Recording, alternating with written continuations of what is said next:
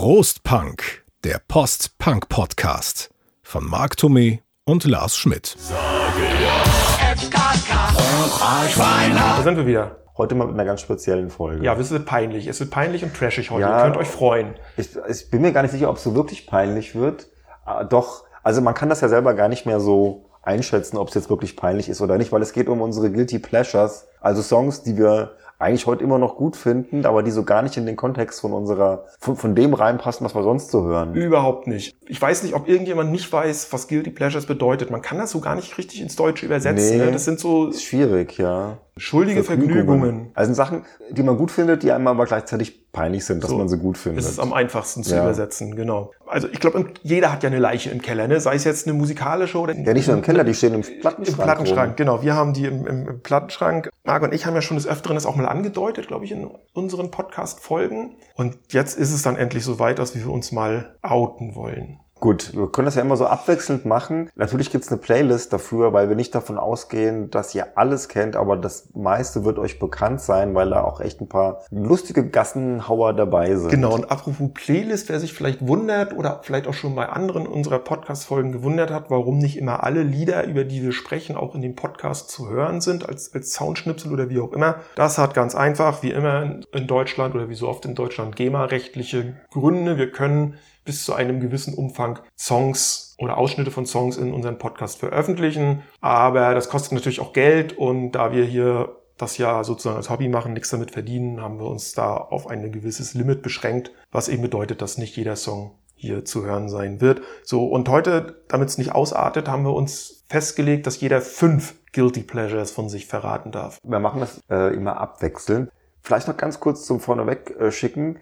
Mir geht's wahrscheinlich ähnlich wie dir. Also ich kann Musik, die ich mit 12, 13, als ich dann so richtig angefangen habe, mich dafür zu interessieren, gerne gehört habe, heute immer noch sehr gut hören. Also ich Ja. bin ja, wie du auch, ähnlich mit so Synthie-Pop und sowas eben äh, aufgewachsen und ob das jetzt äh, die Man Without Head sind oder ob das Tears for Fears ist oder ob das The Human League ist oder ob das Yellow ist, ob das Propaganda, ob das Frankie Goes to Hollywood ist, selbst ob es Culture Club ist, das sind eigentlich immer noch Gruppen, von denen ich sag, wenn das jetzt im Radio läuft oder auch wenn ich mir das zu Hause hier anhöre, das geht immer noch wunderbar rein. Ja, ich höre es wahrscheinlich jetzt nicht mehr bewusst häufig, aber es ist nichts, was mir irgendwie peinlich ist oder wo ich irgendwie sage, passt jetzt gar nicht mehr, weil wir haben ja schon festgestellt, auch gerade dieser ganze Synthie-Pop ist ja auch irgendwie was, was in diesem ganzen Post-Punk-Kontext ja auch durchaus vorkommt und Mhm. auch seine Berechtigung hat. Ja, geht mir auch so. Also da ich zu den von dir genannten Bands muss ich gar nichts großartig hinzufügen. Und dann gibt's halt so ein paar Ausreißer, die ich damals aus Gründen irgendwie gut fand. Wahrscheinlich, weil man als, als, als Jugendlicher auch immer noch leichter beeinflussbar ist und so. Oder, oder es gibt andere Gründe. Aber auch wenn ich die, die meisten, nicht alle, aber wenn ich einige dieser Sachen heute noch höre,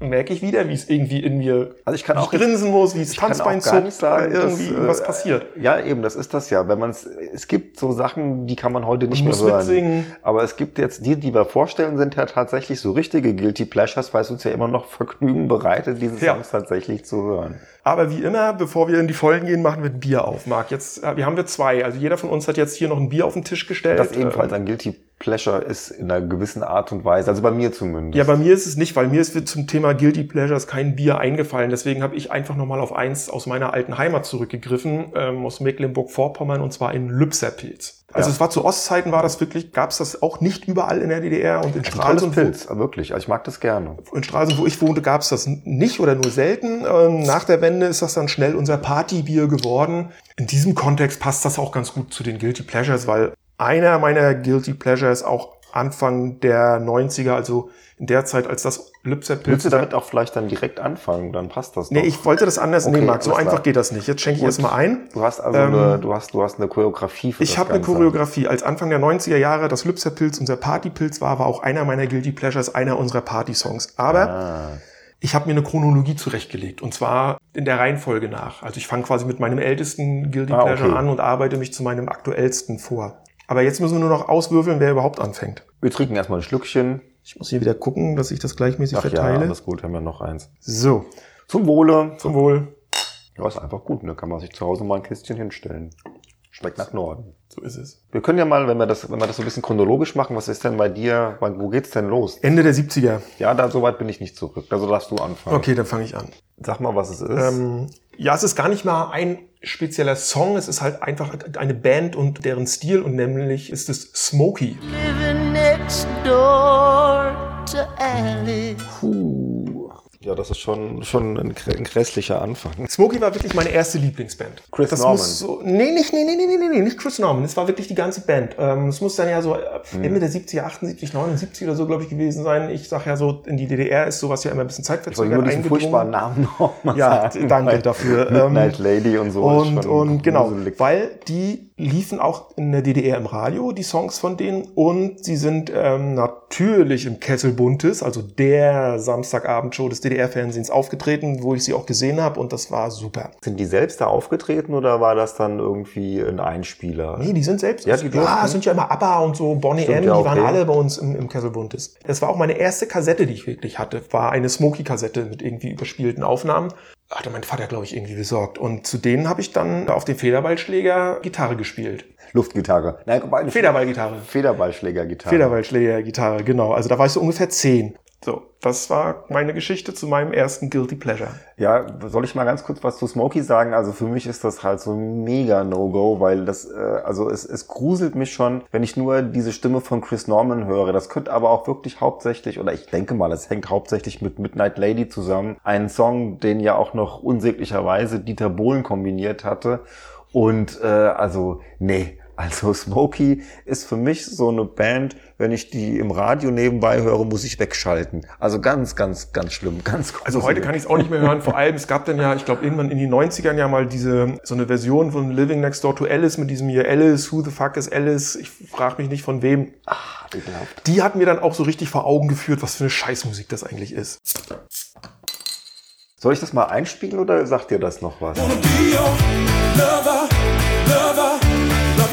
Loverboy von Billy Ocean, Ich weiß auch nicht ganz genau, 1984. warum ich das irgendwie gut finde und warum ich das auch immer noch teilweise hören kann. Äh, Billy Ocean, ja, jamaikanischer Künstler, der, was ist denn Loverboy? Es ist wirklich eigentlich purer Dis- Disco-Pop irgendwie sowas. Also Disco ist ja eigentlich schon wieder geil. Das geht, geht so ein bisschen Disco-artig irgendwo, aber es ist halt so wie halt in den, in den mittleren 80ern schwarze Popmusik halt nun mal teilweise geklungen hat. Wobei ich halt sagen muss, dass das auch einer seiner auch wirklich guten Songs ist, finde ich. Davor kam halt Caribbean Queen, das finde ich zum Beispiel auch ganz gut. Ja, das ist eher so ein bisschen Disco-lastiger.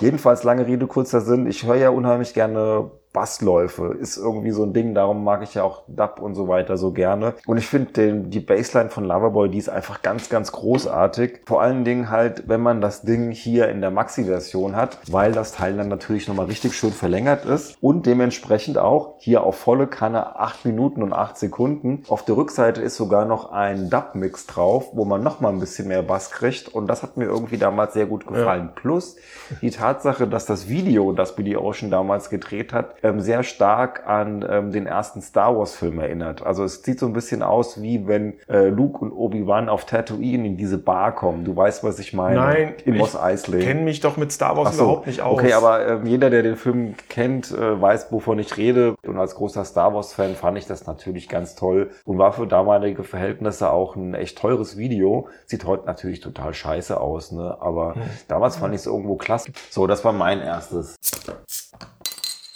Sehr schön. Dann komme ich zu meinem zweiten und damit kann ich dich garantiert überraschen, weil das ein, ein Ostrock-Hit Okay. ist, den du definitiv nicht kennst. Hurra,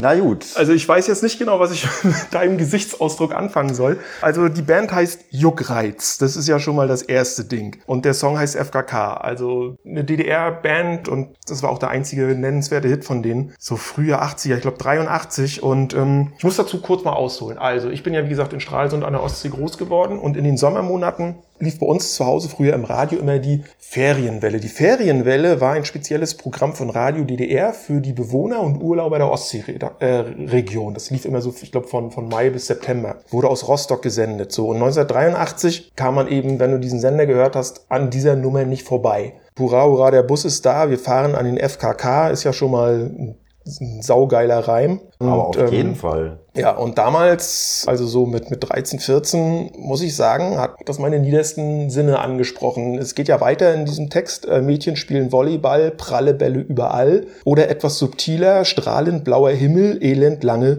Strände.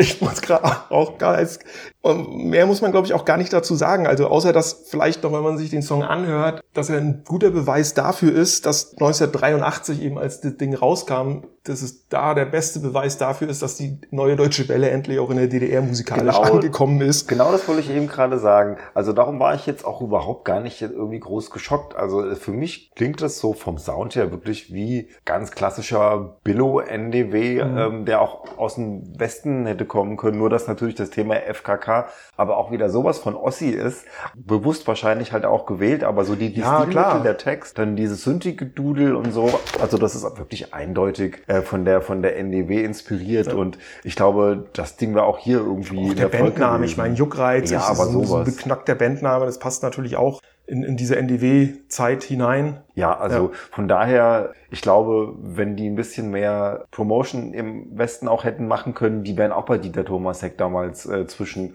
UK. UKW und Hubert K. Aber gelaufen. FKK war doch verpönt bei euch, oder? Das ist das Einzige, was ein bisschen schwierig ist, aber anzügliche Texte und ne, so mit, der, Mhm. mit dem Holzhammer einfach mal, äh, Hauptsache, wir machen mal eine Anspielung auf Brüste und Pimmel, das funktioniert auch im Westen Ja. genauso gut wie im Osten.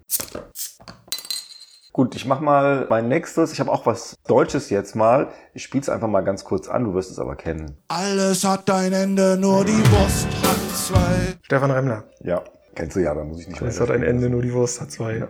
Der Stefan Remmler von seinem Solo-Debütalbum Stefan Remmler von 1986. Jetzt ist es ja nun mal so, dass ich tatsächlich Trio gut finde.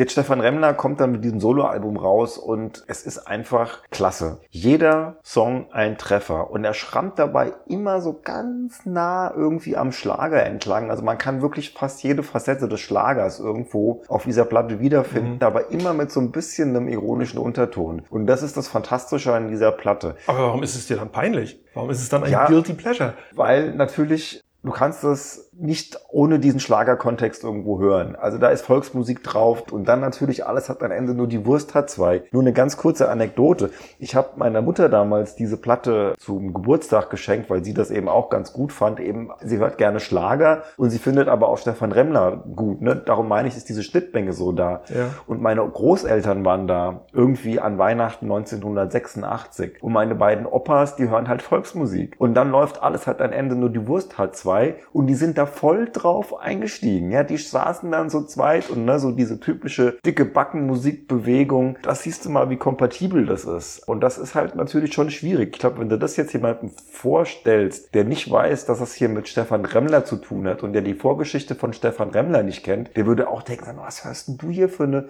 Volksmusik-Schlager-Scheiße? Ist ja total reaktionärer Blödsinn. Aber ich finde es halt irgendwo lustig und diese Platte hat bei uns im Bekanntenkreis äh, mega Kultfaktor. Also die lief mal irgendwie dann in den Nullerjahren häufig auch auf Partys mal oder ich war mit Freunden 2009 auf dem Wanderurlaub im Stubai. Wir fahren da jedes Jahr hin. Das war das erste Mal. Wir haben jeden Abend die Platte gehört und sind dann wie die Irren. So alles hat ein Ende, nur die Wurst hat zwei nach fünf Hellen dann da durch diese Wohnung durchmarschiert. Also einfach total bekloppt. Aber das sind halt diese guten Erinnerungen, die ich an diese Platte habe. Und die habe ich mir dann auch von meiner Mutter geschnappt, weil die keinen Plattenspieler mehr hat. Ja, ich finde es schon ein Guilty Pleasure, weil diese, die, diese ironische Distanz, die Remmler ja doch irgendwo zu dieser Musik da aufbaut, die siehst du nicht, wenn du die Musik hörst. Das ist schwierig zu erklären.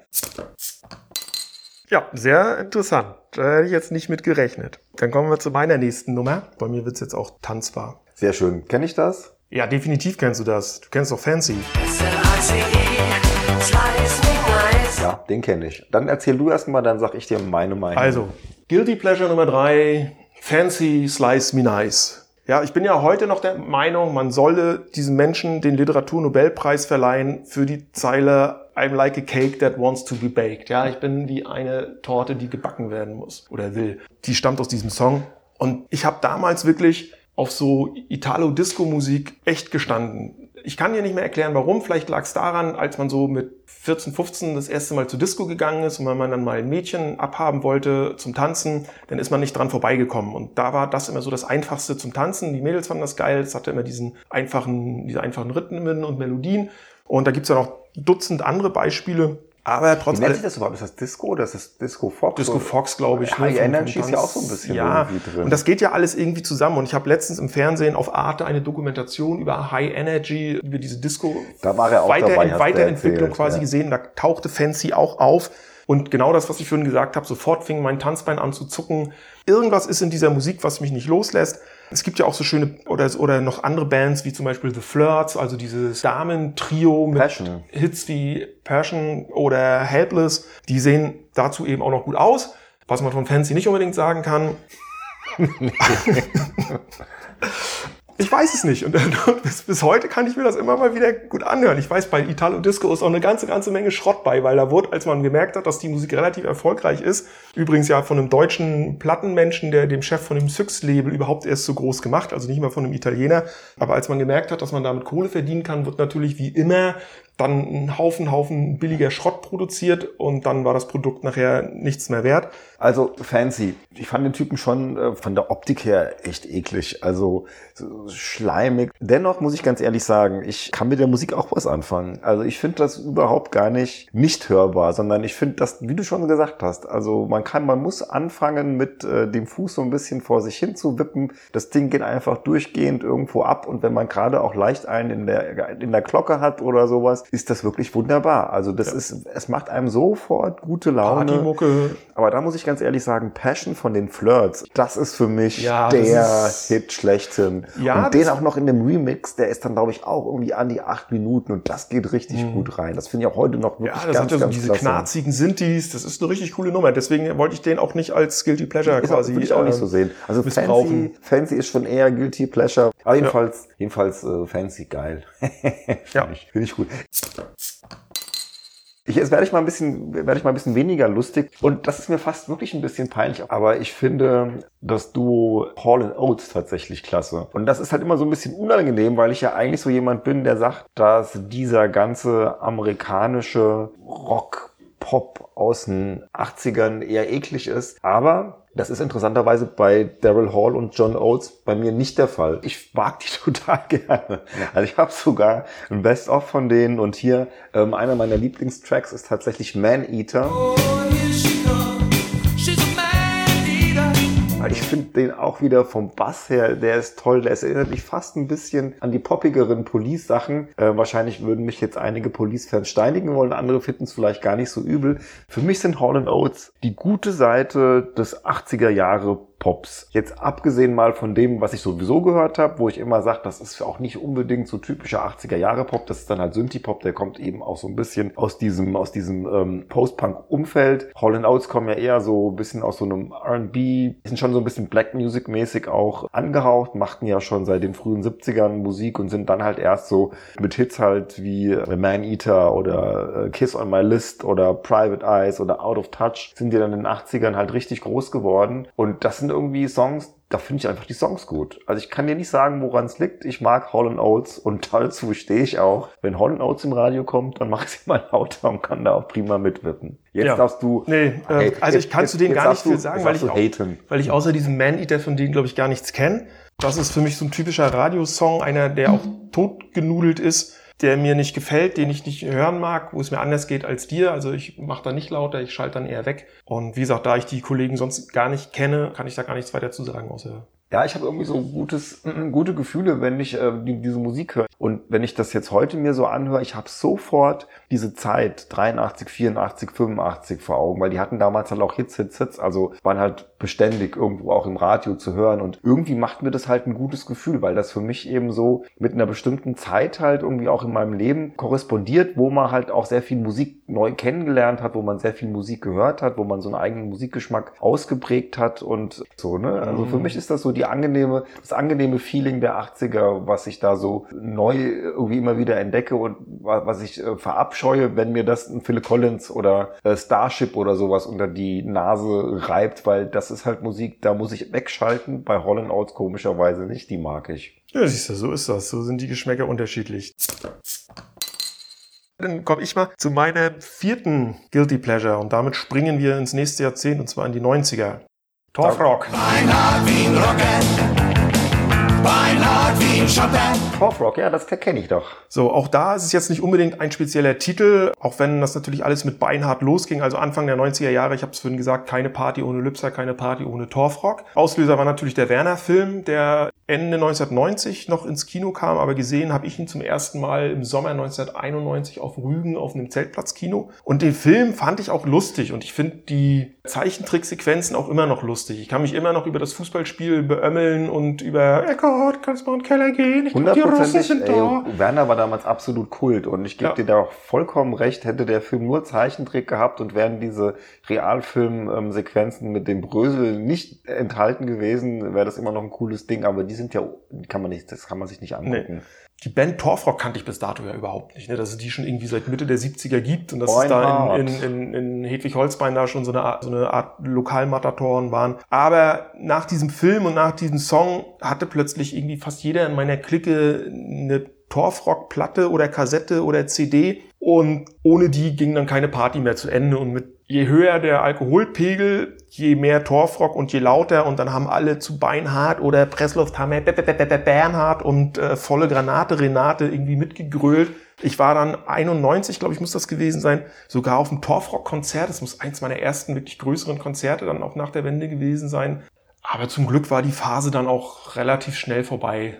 Wo die, wenn man sagt, so aus norddeutscher Sicht, haben die ja schon so ein paar lustige Texte, aber es ist natürlich auch vieles so mit der Brechstange und, und Ja, also mein Ding ist Torfrock tatsächlich nicht, aber ich muss sagen, in den, in den 80ern ganz großer Werner-Fan auch gewesen. Also ne, wenn man so anfängt, Bier zu trinken und dann Bölkstoff und Blob und so dieses ganze Drumherum, das war genau der Humor, über den ich damals herzlich gelacht habe. Und natürlich war ich auch im Werner-Film im Kino gewesen. Und natürlich war Beinhard dann einfach so ein Ding, das fandst du gut. Ja. Ja. Auch wenn der Torfrock Gut, der B- Bernhard war auch irgendwie lustig. Es hatte mit meinem Musikgeschmack damals nichts zu tun, aber alleine, weil du den, die Verbindung zu Werner gezogen hast, war das durchaus anhörbar. Alleine durch den Werner-Film ist das für mich Also- alles vollkommen in Ordnung, komplett abgedeckt, darfst du hören Lars. Ich bin ja damals dann auch in, in dieser Zeit oft in Flensburg gewesen. Beliebte Freizeitbeschäftigung in Flensburg, Budderfahrt. So, und, ne, und dann gibt's auch diesen schönen Torfox-Song, ne, auf der Budderfahrt nach Dänemark brettern wir uns die Augen dicht, ne, Bruder, Oma, Sohn und Mutter, alle saufen auf den Kutter. Ging natürlich keine Tour ohne dieses Ja, es- bescheuerte Lied es- zu Ende. Was, was, was soll ich sagen? Wie du vorhin schon gesagt hast, das sind so, so, so, so Dinger äh, mit steigendem Alkohol, mit steigender Alkoholmenge im Blut kommt das natürlich auch immer besser und das ist halt einfach irgendwo witzig. Ja, auf jeden Fall. Kann man machen. Okay, ich komme jetzt auch zu so einem äh, Schenkelklopper. Kennst du bestimmt auch. Ich glaube, ich, glaub, ich krieg aber hier nicht die, die Version, die ich so toll finde. Frankreich, Frankreich. Gölsche Karnevalsmucke, nämlich von den Black Furs. Frankreich, Frankreich. Auch hier weiß ich nicht genau, warum ich dieses Lied gut finde. Ähm, aber ich finde es auch tatsächlich äh, gut. 86, so die Drehe. Ähm, Ich meine, das haben wir damals im Osten auch gehört. Also ich weiß nicht, ob es sogar bei uns im Radio Es- lief es- oder nur übers Westradio. Ich kenne es auf jeden Fall daher. es schlackert natürlich auch wieder, es ist natürlich, es ist halt Stimmungsschlager auf jeden Fall. Aber so Mitte 80er, das kommt ungefähr hin. Naja. Das Grandiose ist halt wirklich der Remix, weil der ist noch um einiges tanzbarer, würde ich mal sagen, als die normale Version. Mit einem richtig schönen Beat auch und so weiter. Bist du so eine Kölsche? Nein, Jack? überhaupt nicht. Ich hasse Karneval.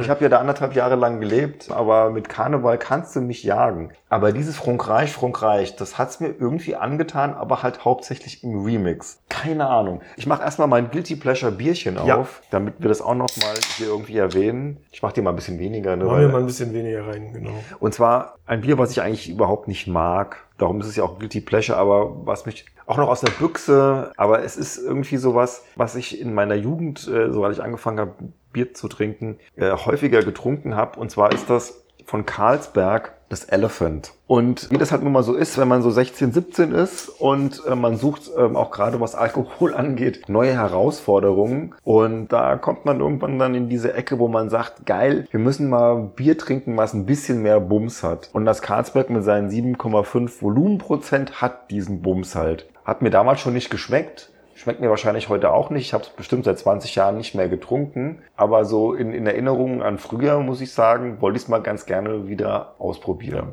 Zum Wohl. Also ich, ich Da ich das auch kenne, auch, auch bei mir wurde das äh, nach der Wende ausprobiert, als es dann gab. ja, ich finde immer noch nicht, dass es gut schmeckt. Nee, es schmeckt mir zu fuselig. Es hat auch so einen komischen karamelligen Unterton. Naja, komm, der Durst treibt's rein. Es schmeckt echt fuselig. Also es schmeckt so, wie wenn du in, in einen Pilz äh, nochmal ein Korn reinschütten würdest. Wahrscheinlich machen das die Dänen auch so.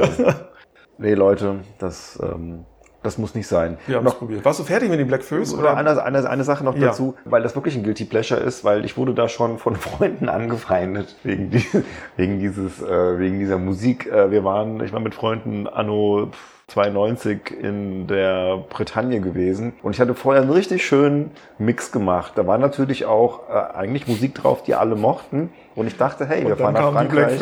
Ich habe ich hab das Ding mit diesem Lied, das war mein, mein, Opener, weil ich es einfach toll finde, weil dieser Remix geht nämlich mit der Marseillaise los. Und ich durfte das nicht spielen. Also die haben, die haben mir das untersagt, auf dem Campingplatz ähm, das Ding zu spielen. Kann es euch auch nicht sagen, woran es gelegen hat. Okay, meine Geschichte mit äh, den Black Black Föß Föß, ja. und Frankreich. Ich Ja. kaufe mir ein Baguette und treffe mich mit Jeanette. wie ich schon gesagt habe, ich habe das irgendwann in den 80ern mitgekriegt, dieses Lied, wahrscheinlich durchs Westradio, aber auch da, ähnlich wie bei Stefan Remmler, mh, war es mir zu schlagerhaft und da ich natürlich als Norddeutscher eine angeborene Karnevalsaversion habe, äh, hat das mich auch über diesen Weg nicht gepackt. So, mein letzter Guilty Pleasure oder mein letztes Guilty Pleasure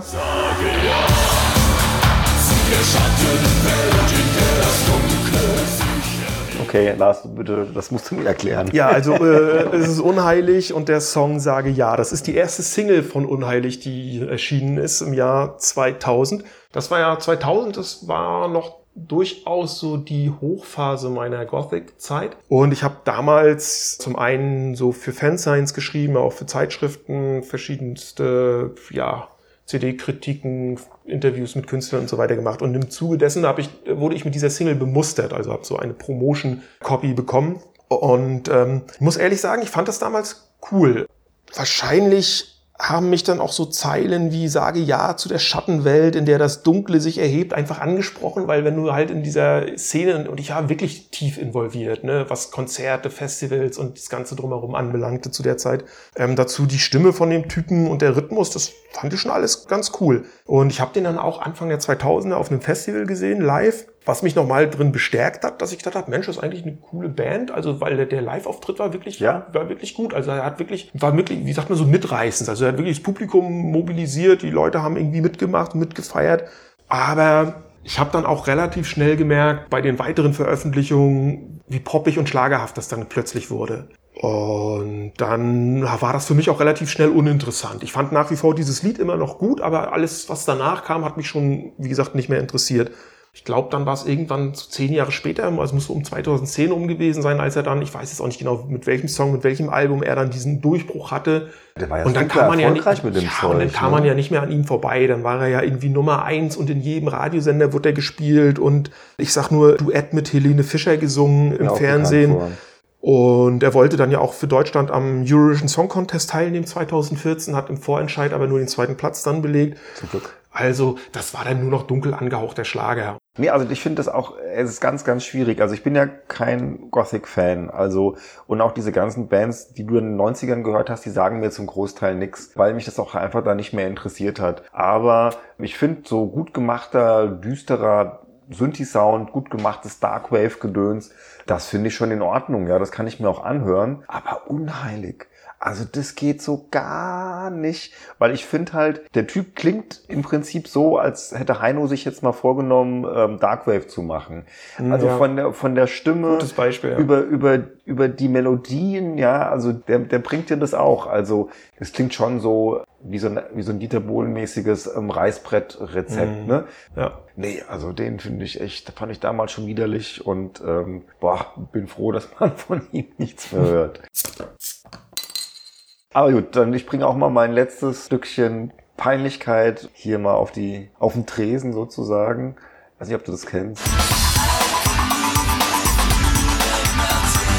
Band heißt Shaman und ähm, der Song heißt, weiß nicht, wie man es ausspricht, Progen, glaube ich. Progen, also wird geschrieben P-R-O-G-I-N. Progen wahrscheinlich, ne? Progen. In der Klammer Land of Oz. Und ich sage erstmal, wie es dazu kam. Äh, ich habe ganz lange äh, es äh, wie der Teufel das Weihwasser habe ich Dance Music gemieden, weil das für mich einfach ähm, als ernsthafter Independent und und und Wave und sonst was Hörer einfach irgendwie sowas war, was ich nicht wollte. Hat mir nicht gefallen, äh, war mir irgendwie zu discolastig, war mir irgendwie zu hampelig und eben einfach zu unernst, würde ich mal jetzt so sagen, im Großen und Ganzen. Und dann halt kam ja 1989, 90 diese kurze Welle mit Manchester, wo man also in der Hacienda, also der Club, der damals ähm, Factory Records und New Order gehörte, wo man da eben anfing, ähm, DJ-Musik aufzulegen und wo es dann eben auch sehr interessante Fusion-Situationen gab, wo ähm, eigentlich gitarrenmäßig ähm, dominierte Bands sich halt haben von House-DJs remixen oder auch produzieren lassen. Also bekannte Protagonisten eben, die Stone Roses damals, die Charlatans, äh, die Soup Dragons, vor allen Dingen die Happy Mondays, natürlich New Order selbst, die ja eben immer schon so ähm, auch diese, diese, die, diese Dance-Schiene bedient haben. Das nannte sich damals Rave. Ähm, hat jetzt mit der Rave-Culture, die man danach so während des Technos kennengelernt hat, hatte das nichts zu tun. Es war wirklich so dieses Hacienda-Ding, das war diese Indie-Dance-Crossover-Sache. Und da sind dann halt die, die Shaman auch dazugekommen. Die Shaman kommen eigentlich eher aus so einem Post-Industrial Electric Body-Umfeld und haben dann aber irgendwo angefangen, an diese Dance-Szene schon 88 oder sowas anzuknüpfen. Und dann kam halt dieses Bro-Gene. Und ähm, damit sind die halt, als dieses ähm, ganze Manchester-Ding durch die Decke ging, haben die da halt dann eben was irgendwo entdeckt, was äh, für damalige Verhältnisse noch mehr in diese Techno-Richtung ging und ähm, was aber eben immer in diesem, in diesem Kontext dann auch eine große Rolle spielte. Also es war einer der Songs, der eben dazugehört hatte und ich fand das damals total toll. Also für ein halbes, dreiviertel Jahr habe ich unheimlich viel von diesem Manchester-Gedöns gehört ja, ich fand das damals irgendwo klasse und ähm, ja, daher kam ich halt zu dieser Musik. Besonders oder das Besondere daran ist halt, dass die eben auch als eine der wenigen Bands in diesem Umfeld halt äh, mit einem mit einem Rapper gearbeitet haben und ähm, gerade dann auf der zweiten Platte, auf der Boss Drum und auch was danach kam, wird es dann natürlich immer Billow-mäßiger. Es wird immer mehr so so Eurodance-mäßig und dann kann man sich's gar nicht mehr anhören. Aber diese erste Platte von denen, die das so richtig irgendwo halt feiert, diese Art von Musik, die Intact, die finde ich nach wie vor noch ganz ordentlich und darum finde ich auch dieses Progene, dieses Move Any Mountain eigentlich immer auch noch ansatzweise hörbar. Man muss es halt so ein bisschen auch im Kontext sehen, ne, wo das Ja, damals halt ja. groß geworden ist. Siehst du, das war so eine Entwicklung, dieses Manchester und dieses Rave, das ist äh, an mir quasi spurlos vorübergegangen. Und äh, wenn ich mal sowas gehört habe, also Happy Mondays zum Beispiel sagen wir was, weil ein Kumpel von mir, die eine Zeit lang gut fand und gehört hat, bin ich irgendwie nicht mit warm geworden. Ich habe jetzt äh, den Song dann erkannt, allerdings in einer anderen Version, den ich auf irgendeiner CD-Compilation habe. Das ist auch die Version, die ich immer eigentlich meinte. Ja. Die habe ich jetzt, wie gesagt, hier auf die Schnelle nicht gefunden. Und die, die finde ich, die geht auch. Also es ist halt eine Musik, die ist sowas von eindeutig späte 80er, frühe 90er, Mhm. wie, wie es eigentlich gar Und schlecht nicht anders- gealtert. Die altert schlecht. Ja. War für damalige Verhältnisse halt relativ neu. Es war frisch. Es war ziemlich cool. Aber im Gegensatz zu den Happy Mondays, die ich auch wirklich sehr gerne höre und immer noch sehr gerne höre, ist das halt dann einfach dieser Tick zu sehr in diese Eurodance, Techno-Richtung, die es dann schon wieder fast ein bisschen peinlich macht.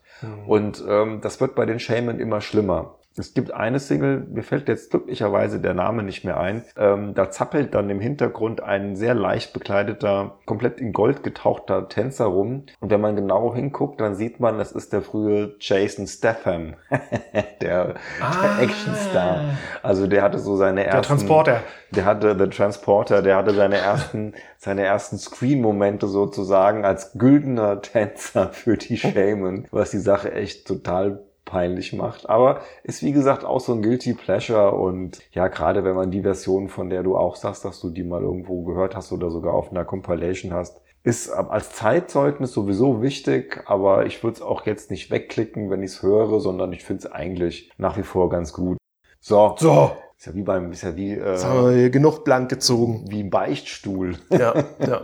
ja also ich glaube, das wird eine lustige Playlist. Ähm, Ja. Ich hoffe, man findet von allen Sachen äh, schöne Videos oder, oder Fernsehauftritte oder was auch immer bei YouTube. Dann hoffen wir, dass es euch ein bisschen Spaß gemacht hat, äh, uns bei unseren musikalischen Ausrutschern zuzuhören und vielleicht hat es euch erinnert an, an die eurigen, was ihr da so in eurer Vergangenheit mal an, an schrägen Zeug gehört habt, wo ihr heute nur noch den Kopf drüber schütteln könnt.